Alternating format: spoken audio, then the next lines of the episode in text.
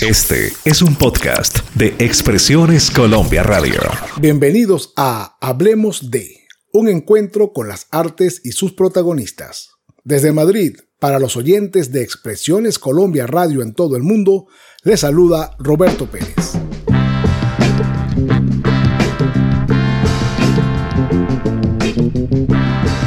Hoy, en Hablemos de Miriam Makiba.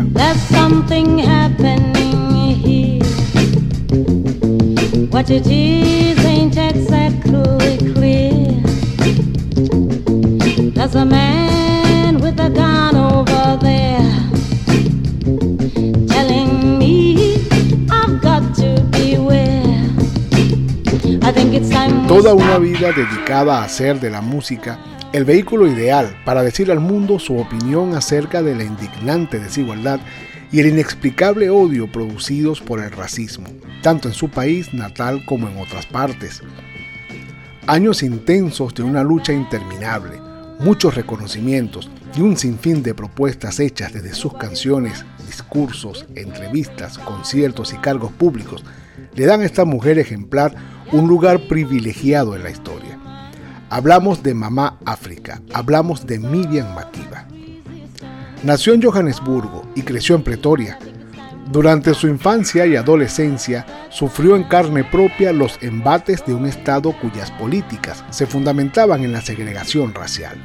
No obstante, su clara vocación artística le facilita el camino para ingresar al movimiento cultural casi subversivo de su región. Muy joven, entra en los Manhattan Brothers, con los que llega a grabar su primer sencillo. Y un lustro más tarde funda las Skylarks, un grupo femenino con el que ofrece una fusión entre el jazz y los ritmos sudafricanos que concluyen en un sonido bien interesante. Para 1959 participa en el musical King Kong, llamando la atención de personas como el cineasta Lionel Rogosin, quien la invita a participar en el documental Comeback Africa, que se estrenará ese mismo año en el Festival Internacional de Cine de Venecia, logrando un éxito extraordinario. Esto hace que comiencen a llegar invitaciones para presentarse en Europa y América. Es aquí donde entra en juego Harry Belafonte, quien comparte los ideales del artista y la invita a una temporada de conciertos en el Carnegie Hall, lo que acrecenta su popularidad en los Estados Unidos. En esos días fallece su madre y cuando intenta regresar a África, le informan que le habían revocado su pasaporte. Este es el inicio de un exilio que ha de durar 30 años. El trabajo se intensifica y establece una dinámica entre sus canciones y la lucha por los derechos humanos, que será la constante de su carrera. Para 1963 aparece ante la Asamblea General de las Naciones Unidas denunciando el apartheid en África. Esto empeora la relación con ese gobierno, quien reacciona prohibiendo la venta de sus discos en todo el territorio. Pero ella, lejos de abandonar, multiplica su energía volcándose en su trabajo con una fuerza inusitada viaja por varias ciudades del mundo, llevando en la música su característico mensaje de paz. Su canción, Pata Pata, trascendió al éxito comercial, convirtiéndose en una especie de himno por el que será reconocida en todas partes. Trabajó durante un año como delegada de los derechos humanos por Guinea. Fue condecorada por la Orden Francesa de las Artes y las Letras, también por la Asociación para las Naciones Unidas en España. En 1986 es invitada por Paul Simons a participar de su gira Graceland. Esta es editada y sale al mercado, logrando más de 15 millones de discos vendidos y varios premios Grammy. En 1990 pisa de nuevo suelo africano, recibiendo manifestaciones de cariño que han de compensar en cierta forma el tiempo invertido en promover los cambios sociales necesarios para el inicio de una nueva forma de convivencia en su país. Miriam Makiba trabajó hasta el último de sus días dejándonos una trayectoria digna de estudio.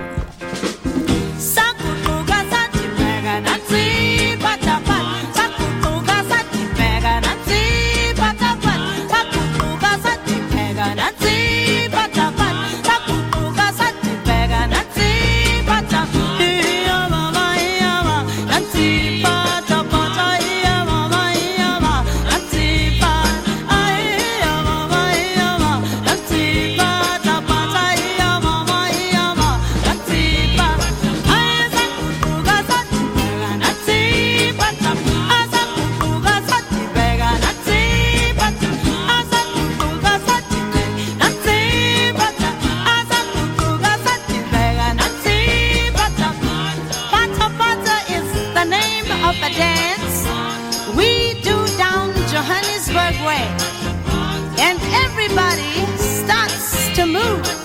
As soon as Pata Pata starts to play.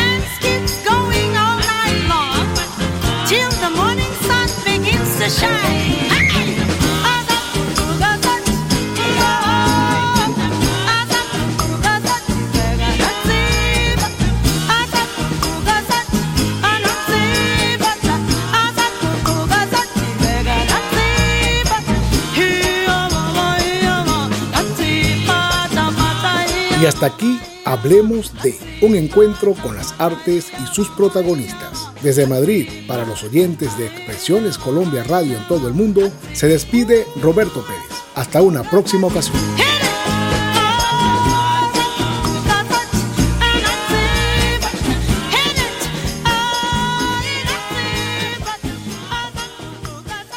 La información de interés desde Colombia para el mundo.